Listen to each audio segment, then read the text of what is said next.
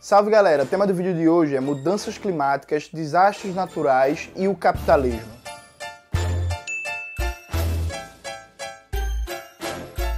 Antes de começar propriamente o tema do vídeo do canal, quero muito agradecer a você que ajuda a manter e melhorar nosso canal a partir do Apoia-se. Seu apoio é fundamental para a gente continuar esse trabalho. Além disso, eu quero falar outra coisa. Como vocês bem sabem, eu sou pré-candidato ao governo de Pernambuco pelo PCB. Foi aberto pelo TSE o período para doação individual de campanha. Você pode doar para nossa campanha aqui em Pernambuco, você do Brasil inteiro, a partir do site Quero Apoiar. Então, se você puder também contribuir nessa campanha comunista, radical e popular em Pernambuco, eu vou ficar muito feliz. Note, o tema do vídeo de hoje né, mudanças climáticas, desastres naturais e capitalismo está diretamente relacionado com o que aconteceu em Pernambuco nesses últimos dias. Eu estou gravando esse vídeo dois dias depois do auge das tragédias em Pernambuco. Eu não sei quando vai ao ar, imagino que deve ser em breve.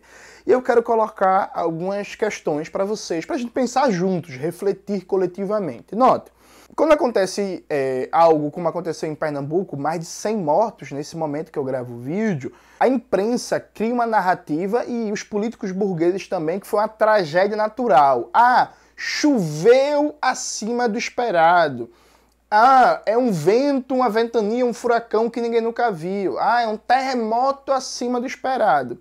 Note bem, Fenômenos naturais, como o próprio nome diz, são fenômenos naturais que vão afetar o ser humano de acordo com determinantes político, econômicos, sociais, culturais, institucionais e por aí vai. Então a primeira coisa, o volume de chuvas que aconteceu em Recife não causou uma tragédia para todo mundo, que aconteceu em Recife em Pernambuco. Não causou uma tragédia para todo mundo. Eu não conheço nenhuma notícia de desabamento na Zona Norte. A Zona Norte é a Zona Rica, né? Aqui de, de, de, Recife, sabe? Eu não conheço. Na Zona Norte, na parte rica, né? Porque também a parte popular, Casa Amarela e por aí vai, ali próximo da Zona Norte. Então, assim, na Zona Rica não teve nenhum deslizamento. Eu desconheço notícia de casa que foi inundada e gente que perdeu tudo no Espinheiro, em Casa Forte, em Sítio dos Pintos, na parte rica também, porque tem a parte pobre, na Orla de Boa Viagem e por aí vai. Percebe? Então, assim, Veja, não foi um fenômeno natural em si que matou as pessoas, que provocou destruição de suas casas, alagamento, perdas de imóvel, traumas e por aí vai. Não! Porque choveu em Recife inteiro, choveu em boa parte de Pernambuco. Só que algumas pessoas de algumas classes, de algumas localidades, é que foram afetadas de maneira profunda. É claro que quando a cidade é paralisada, todo mundo foi afetado. Então, desde o executivo que mora em Casa Forte até a pessoa que mora no Ibura, todo mundo foi afetado. Mas a pessoa que mora no Ibura sofreu uma tragédia. Pode ter morrido, pode ter perdido sua casa, pode ter perdido seus móveis, perdido um parente. A pessoa que mora em Casa Forte, não. Ou seja, é o mesmo fenômeno natural, a chuva.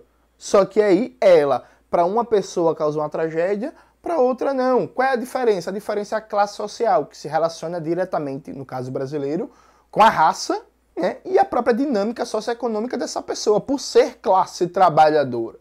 Então veja, a Prefeitura do Recife, aqui do senhor João Campos, né, que é conhecido como Luciano Huck de Recife, ele gastou de 2019 até 2021 em propaganda 143 milhões de reais.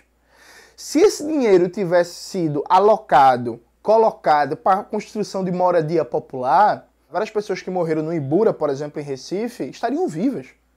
Várias pessoas que perderam tudo não teriam perdido, porque teriam uma casa segura, no local seguro, com uma boa estrutura. Mas teve uma decisão governamental de usar 143 milhões do orçamento da prefeitura, que é mais ou menos 6 bilhões ao ano, para fazer propaganda e não construir moradia popular. Assim como aqui o governo de Pernambuco, do PSB, ele não tem política de moradia popular, ele não tem política de reforma urbana. Então acho que é a primeira coisa. A gente não pode pensar um fenômeno abstrato com a chuva, ah, é o terremoto, ah, é a ventania, ah, é o granizo, ah, é a chuva. Claro, existem fenômenos naturais que são extremos. É diferente uma chuva que chove 10 minutos e 4 dias de chuva. Só que o grau de problema que isso traz para o ser humano depende da condição de classe do ser humano, percebe? Depende da sua situação socioeconômica e depende, inclusive, da própria ação do poder público. Eu não vou detalhar nesse vídeo, mas Várias das pessoas que morreram poderiam estar vivas se a prefeitura de Jabotão, a prefeitura de Recife, a prefeitura de Olinda e o governo do estado em particular tivessem tido uma ação mais eficiente. A prefeitura sabia, a prefeitura de Recife, por exemplo, sabia que ia chover. Mas ela só começou a acionar os protocolos de ação, só começou a fazer abrigos da sexta para o sábado. Se ela tivesse feito isso na quarta-feira, por exemplo, várias pessoas poderiam estar vivas. Percebe? Então, assim, vamos tirar esse negócio de tragédia natural, não sei o quê. Afora isso, o próprio nome, tragédia natural, é problemático, porque, veja, as mudanças climáticas existem por causa da atividade da humanidade. Uma atividade da humanidade que se dá no contexto de capitalismo. Como eu já expliquei, por exemplo, no meu vídeo, né? Capitalismo, socialismo e comunismo. Capitalismo existe para dar lucro. O capitalismo ele não está preocupado com o seu bem-estar, ele não está preocupado com o futuro da humanidade, ele não está preocupado se você está comendo, ele não está preocupado se você está saudável, ele está preocupado em dar lucro. Então, é lucrativo atolar veneno na comida agrotóxico? Vai ser feito. É lucrativo atolar antidepressivo nas pessoas? Vai ser feito. É lucrativo um transporte porco para o trabalhador todo dia pegar esse transporte e adoecer e morrer mais rápido? Vai ser feito, tá ligado? Tipo, é isso capitalismo ele visa o lucro. E o modo de produção capitalista está provocando objetivamente mudanças climáticas. E aí veja, gente, não tem negacionismo nenhum não, viu? Existem as mudanças climáticas. O que a gente evidentemente não pode cair é num discurso imperialista. Eu tenho um vídeo no meu canal sobre Iacu Pérez, o imperialismo ecológico e o anzol da direita que está aparecendo aqui, em que eu mostro que várias ONGs, governos imperialistas, intelectuais usam o discurso das mudanças climáticas para tentar impedir o desenvolvimento das forças produtivas na periferia do sistema capitalista ou então até se apropriar de recursos naturais de países da periferia do sistema capitalista. É o caso, por exemplo, quando a Petrobras descobriu o pré-sal, circulava um discurso na época que o pré-sal não podia ser explorado, senão todo o Oceano Atlântico seria salinizado. E aí a galera que circulava isso dizia que tinha preocupação ambiental. Foi um discurso produzido em universidades dos Estados Unidos. Hoje em dia a gente sabe muito bem né, qual, é, é, qual é o interesse desse tipo de discurso. Mas veja, a despeito de existir uma estratégia de imperialismo ecológico usando argumentos ambientais para tentar impedir o desenvolvimento das forças produtivas na periferia do sistema capitalista, as mudanças climáticas existem. E elas exigem não só um enfrentamento a o ritmo das mudanças climáticas, como também um planejamento para se adequar à dinâmica de vida a essas mudanças climáticas. Então, segundo a ONU, Recife é a cidade brasileira mais vulnerável às mudanças climáticas. Isso demanda com que a cidade tenha um planejamento urbano de política habitacional, de política de saneamento básico, de, da própria concepção de território em Recife, de ocupação do espaço, para fazer com que a cidade se adeque a essas mudanças climáticas que são estudadas, que são previsíveis, para que a gente tenha em situações extremas, como a chuva que dura cinco dias, que a gente não tenha morte, que a gente tenha um, mínimo de prejuízo possível. Só que isso exige essa política de readequar as dinâmicas de vida a as mudanças climáticas e, ao mesmo tempo, combatendo as mudanças climáticas, reduzindo a emissão de combustíveis fósseis, produzindo menos lixo, tendo uma relação mais é, harmônica ser humano-natureza, enfim, produzindo tecnologias verdes e por aí vai.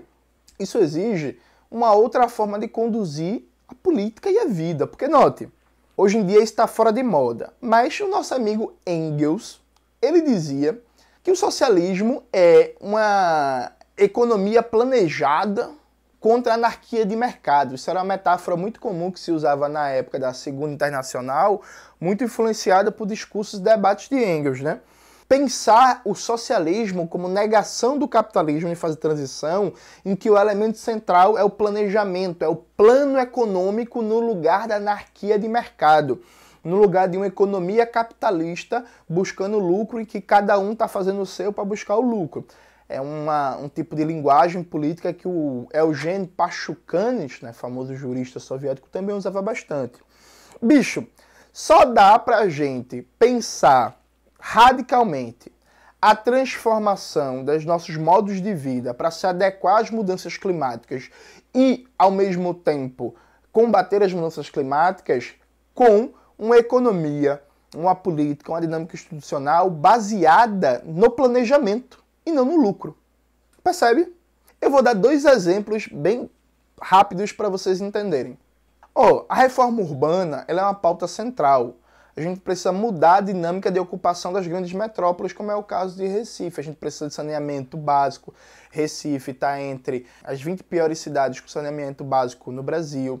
Só 30% da população aqui tem acesso a saneamento básico. A gente precisa de política de moradia popular. Recife tem um déficit de moradia de mais de 30 mil casas. A gente precisa, por exemplo, aproximar os locais de trabalho, de moradia, os locais em que concentram os equipamentos públicos dos locais de moradia, especialmente da periferia. A gente precisa fazer com que a periferia deixe de ser periferia. Tudo isso é necessário. Agora, é necessário também pensar para além da pauta de reforma urbana, pensar uma nova dinâmica de ocupação de territórios a partir de uma outra estratégia de desenvolvimento das forças produtivas. O que é que significa isso em bom português? Criação de novas cidades. A gente precisa descentralizar a ocupação do território. Então, por exemplo, você está aqui em Recife, você pega um carro, você vai para o Cabo Santo Agostinho, você vai para Abrei Lima, você vai para Camaragibe, você vai para qualquer lugar desse, você vai ver grandes, gigantescas porções de terra que simplesmente não estão ocupados. São pasto para vaca ou simplesmente são terras cercadas, esperando alguma valorização para ir um proprietário vender. Percebe? Por quê? Porque a gente não constrói, por exemplo, um novo bairro para 300 mil pessoas em um grande território não ocupado por pessoas, por uso produtivo, entre Recife e o Cabo de Santo Agostinho. Você desloca as pessoas, você procura uma dinâmica de ocupação urbana que descentralize que faça com que, ao invés das pessoas estarem todas morando num espaço super ocupado, densamente povoado, você cria uma nova cidade e aí, veja, criar uma cidade de verdade, viu? com equipamentos públicos, com dinâmica de trabalho, com acesso à cultura, com transporte, com lá, lá, lá, lá, e realoca o processo de ocupação do espaço urbano de maneira planejada. Por que não fazer isso?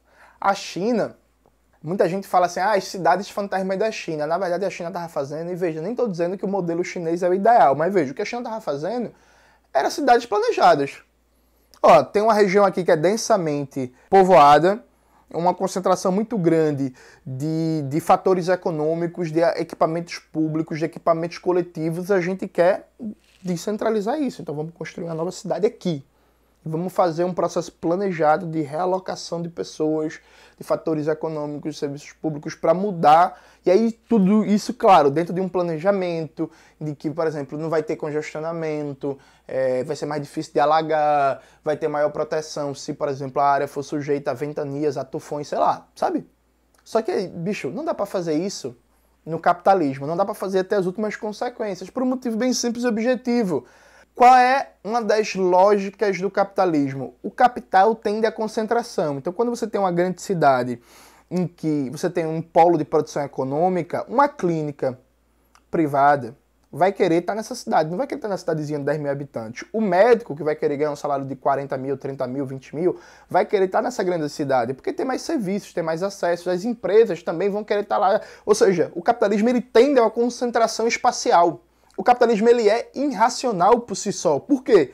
Ele tem essa concentração espacial e ele faz com que cada vez mais o preço da mercadoria território tenda a se valorizar cada vez mais e quanto mais valorizado é o preço da mercadoria território, mais ele é útil para a própria valorização do capital dos proprietários. Ou seja, é uma lógica que vai se retroalimentando, velho. Quanto mais concentra fatores econômicos, quanto mais concentra a população, quanto mais concentra serviços, mais concentra serviços públicos. É porque, por exemplo, a USP é uma grande universidade, nunca existiria uma universidade como a USP no Acre. Com todo respeito ao Acre, tá? Não tô atacando o Acre, não. É porque, assim, São Paulo é o centro industrial econômico do Brasil. Então, até a própria dinâmica de produção de equipamentos públicos, no caso da USP ela é estadual, a Unicamp é federal, sabe? Mas a própria dinâmica de produção de equipamentos públicos atende à dinâmica de concentração do capitalismo, de concentração de capital, concentração de fatores de produção, concentração de força de trabalho, concentração de serviços, concentração de equipamentos coletivos e por aí vai. Ou seja, você remodelar toda a dinâmica de desenho do espaço urbano, passa por você negar essa lógica do capital de valorização do valor, ou seja, de valorizar os terrenos que já são altamente valorizados. Entende?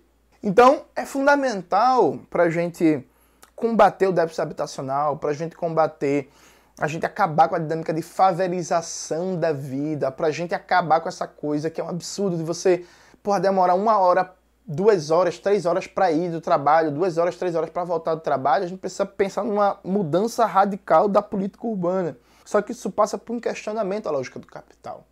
É claro que hoje, já no capitalismo, a partir de políticas públicas, é possível mitigar, enfrentar a lógica do capital.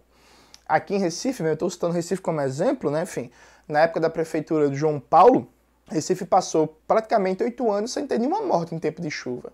Por quê? Porque João Paulo fez uma política séria de moradia popular, fortaleceu a defesa civil, contratou mais de 2 mil novos trabalhadores, investiu dinheiro, profissionalizou a defesa civil ainda mais, e aí fez políticas antes da época de chuva, né? Porque é o óbvio, né? Você, enfim, faz política para evitar morte em época de chuva antes da época de chuva. E aí fez política de contenção de morros, manutenção de escadaria, micro e macro drenagem, colocação de lonas em situações emergenciais, educação ambiental, saneamento básico. E aí, basicamente, Recife passou quase oito anos sem morrer ninguém. Era o programa Guarda-Chuva da época do prefeito João Paulo, prefeito João Paulo do PT, que é considerado, inclusive, até hoje, por quem é, viveu a história, porque é mais velho, como o melhor prefeito da história do Recife. Um povo minha mãe, por exemplo, minha mãe nem é muito ligada em política, nem é... minha mãe não lembra o nome de Fernando Collor, pô. Outro dia disse, mãe, a senhora lembra de um presidente que confiscou a poupança, não sei o quê? Mãe, lembro não. Aí eu comecei a falar pra mãe, não sei o quê, sei o quê, sei o quê. A mãe, ah, eu lembro desse presidente. Ele ficou pouco, né? Não era ele que usava droga. Aí eu, enfim, contei a história do Collor. Mas a mãe lembra do João Paulo. Ah, aquele prefeito era muito bom, rapaz. Na época dele não tinha cheia, na época dele tinha as festas, porque o João Paulo também investiu muito na cultura e por aí vai. Enfim, então assim, é isso. Deu para reduzir os problemas. Deu para reduzir as mortes, deu para reduzir os dramas e contradições sociais de se viver na metrópole capitalista, e no caso aqui específico de um capitalismo dependente, em que uma das características é um altíssimo grau de desigualdade que faz com que a dinâmica das cidades seja dinâmica, como diria o grande Milton Santos, de um espaço cindido, um espaço dividido, em que você tem uma economia formal e uma economia informal, uma cidade que funciona na dinâmica de quase que apartheids ou zonas de exclusão, né? Então veja, dá para fazer. Agora, um enfrentamento radical das mudanças climáticas, uma adaptação a nossos modos de vida, de consumo, à tragédia ambiental em curso, isso passa por uma revolução. Isso passa pelo planejamento econômico. Isso passa por organizar a economia a partir do interesse coletivo e não do lucro. E veja, isso não é ecossocialismo, isso é um debate de ecologia marxista, viu gente? Tem ecossocialistas que fazem esse debate, mas isso assim, não é porque está falando de mudanças climáticas que é ecossocialismo, com todo respeito aos ecossocialistas. Ecologia marxista, isso é o debate que é tocado há muito tempo por exemplo, marxistas cubanos, marxistas venezuelanos, que é tocado na Burkina Faso, que é tocado na China, e aí você pode ter crítica, discordância, mas é tocado do jeito deles, no Vietnã, e por aí vai. Então veja, a gente pode resumir o seguinte: primeiro, não é tragédia natural, as pessoas não morreram em Pernambuco por causa do vento leste, como falou o irresponsável do prefeito João Campos. Não foi por causa do vento leste, sabe? Não foi isso. O nível de, como, de quantas pessoas vão ser afetadas frente aos fenômenos naturais depende das suas condições socioeconômicas de vida, depende da sua classe social, depende do seu, da sua raça, depende da, da sua condição de vida urbana e por aí vai.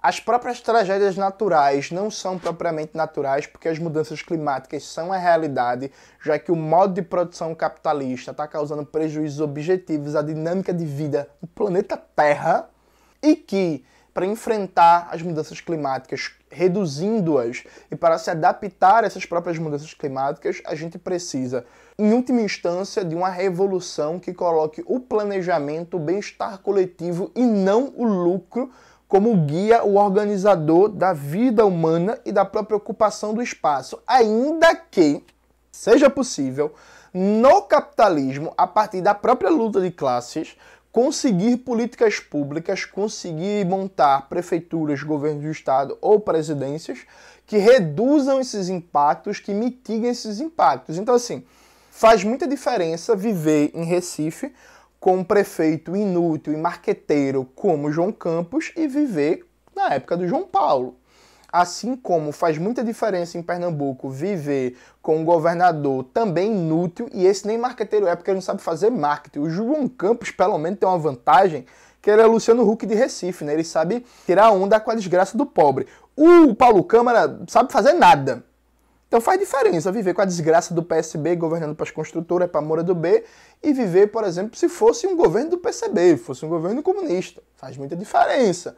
Só que, em última instância, a questão central é planejamento, ou seja, socialismo, versus anarquia de mercado, versus capitalismo, para dar um encaminhamento concreto ao desafio que é global, mas que passa também para uma arena nacional de lutas das mudanças climáticas.